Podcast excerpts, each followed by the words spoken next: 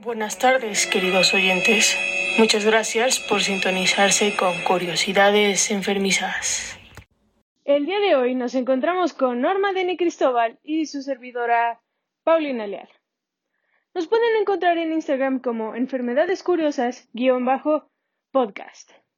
Hoy hablaremos sobre los trastornos disociativos.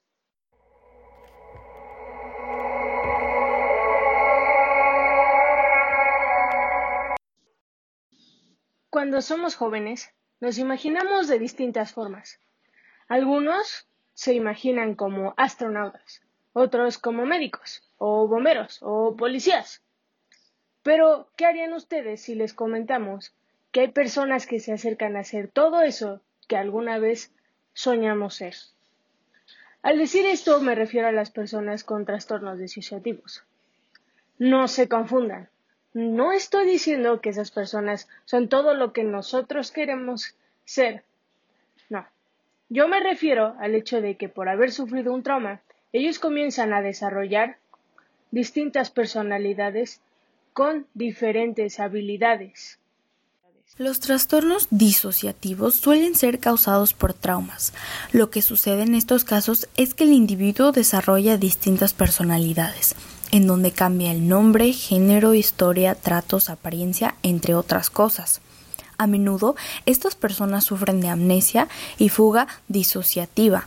Además, este trastorno se caracteriza porque la persona puede llegar a percibir más de una voz en su cabeza y también porque usualmente esto causa desconexión del mundo exterior.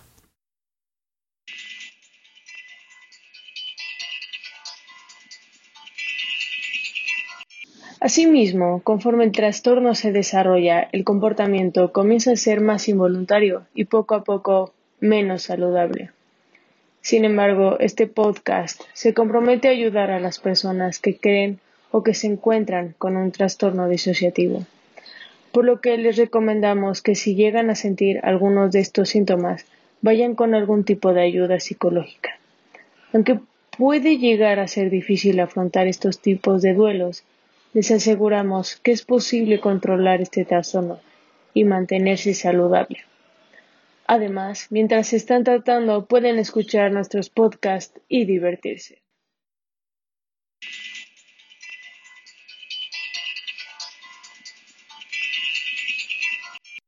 Ahora que ya tienen un breve conocimiento de lo que son los trastornos disociativos, les hablaremos un poco acerca de un francés llamado Pierre Janet.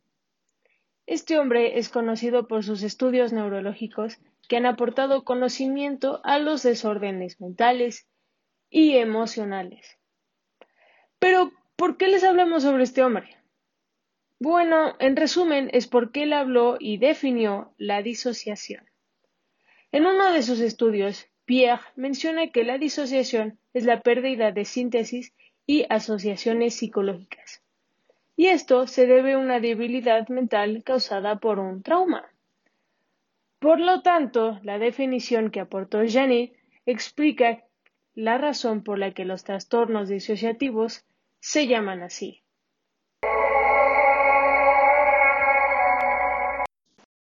Muchas gracias por esa información tan detallada.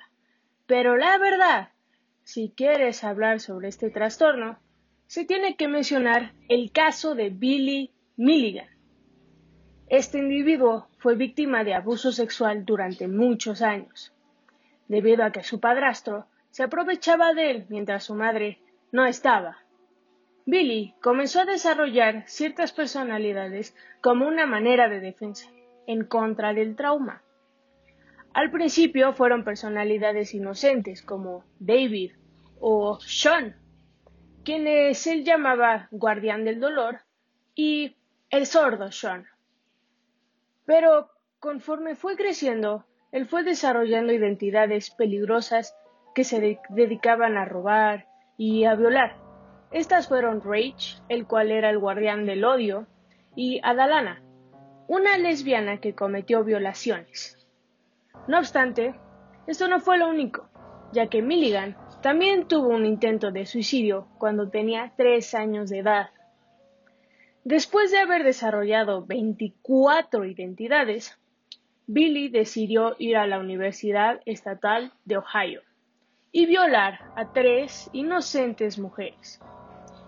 Debido a esto, Billy Milligan tuvo un juicio largo en donde cada mujer lo describía con una personalidad distinta. Una dijo que él fue amable, otra dijo que hablaba como un niño de tres años y la otra mencionó que él tenía un acento extranjero. Después de este acontecimiento, Milligan enfrentó un caso eterno en donde hubieron varias discusiones para decidir el futuro de este hombre traumatizado. Los argumentos hablaban acerca de llevar a Billy a una institución mental o a la cárcel, en donde pagaría por los crímenes que había cometido. Pero, al final, terminó siendo trasladado a una institución mental. Al terminar sus años en la institución, él falleció de cáncer a los 59 años de edad. Este hombre, además de ser reconocido por sus 24 personalidades, también se convirtió en el primer caso de absolución por delitos imputados en Estados Unidos. Por otra parte, queremos recalcar que la razón de tener toda esta información es debido a un hombre llamado Daniel Case, quien se reunió con Milligan durante su juicio y sus años de rehabilitación para escribir un libro denominado The Minds of Billy Milligan, con el objetivo de contar su historia. Muchas gracias por seguirnos escuchando en Curiosidades Enfermizas. En el regreso opinaremos acerca de Billy Milligan. En mi opinión, este fue un muchacho con una vida desafortunada. Este hombre tuvo que recurrir a distintas personalidades para protegerse de todos esos traumas que lo estaban carcomiendo por dentro. En verdad, es algo lamentable. Lo más triste es que en la vida de Billy, él nunca llegó a desarrollar una personalidad propia. Nunca pudo ser completamente él porque siempre había otra voz en su cabeza, manipulándolo. Al final cometió varios crímenes imperdonables que podrán ser polémicos en nuestra audiencia.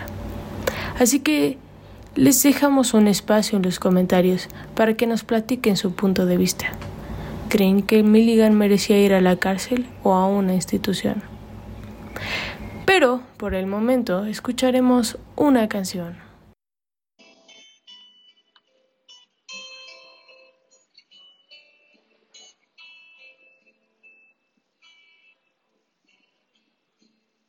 Muchas gracias por la canción, transmisión. Bueno, audiencia, para finalizar, les queremos contar que mientras ustedes escuchaban música, surgió un debate dentro de los estudios de curiosidades enfermizas. Después de haberles hecho la pregunta sobre Billy Milligan, mi equipo y yo comenzamos a decir diferentes puntos de vista.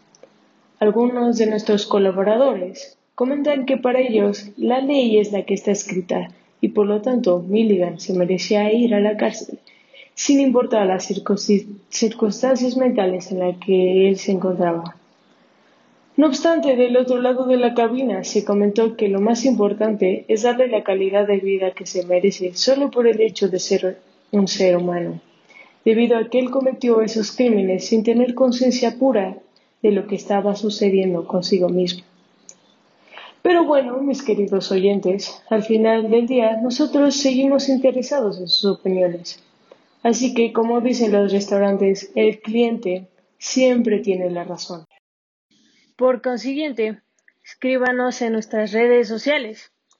Y por supuesto, no olviden seguirnos para que les sigamos inyectando un poco de nuestra sangre enfermiza.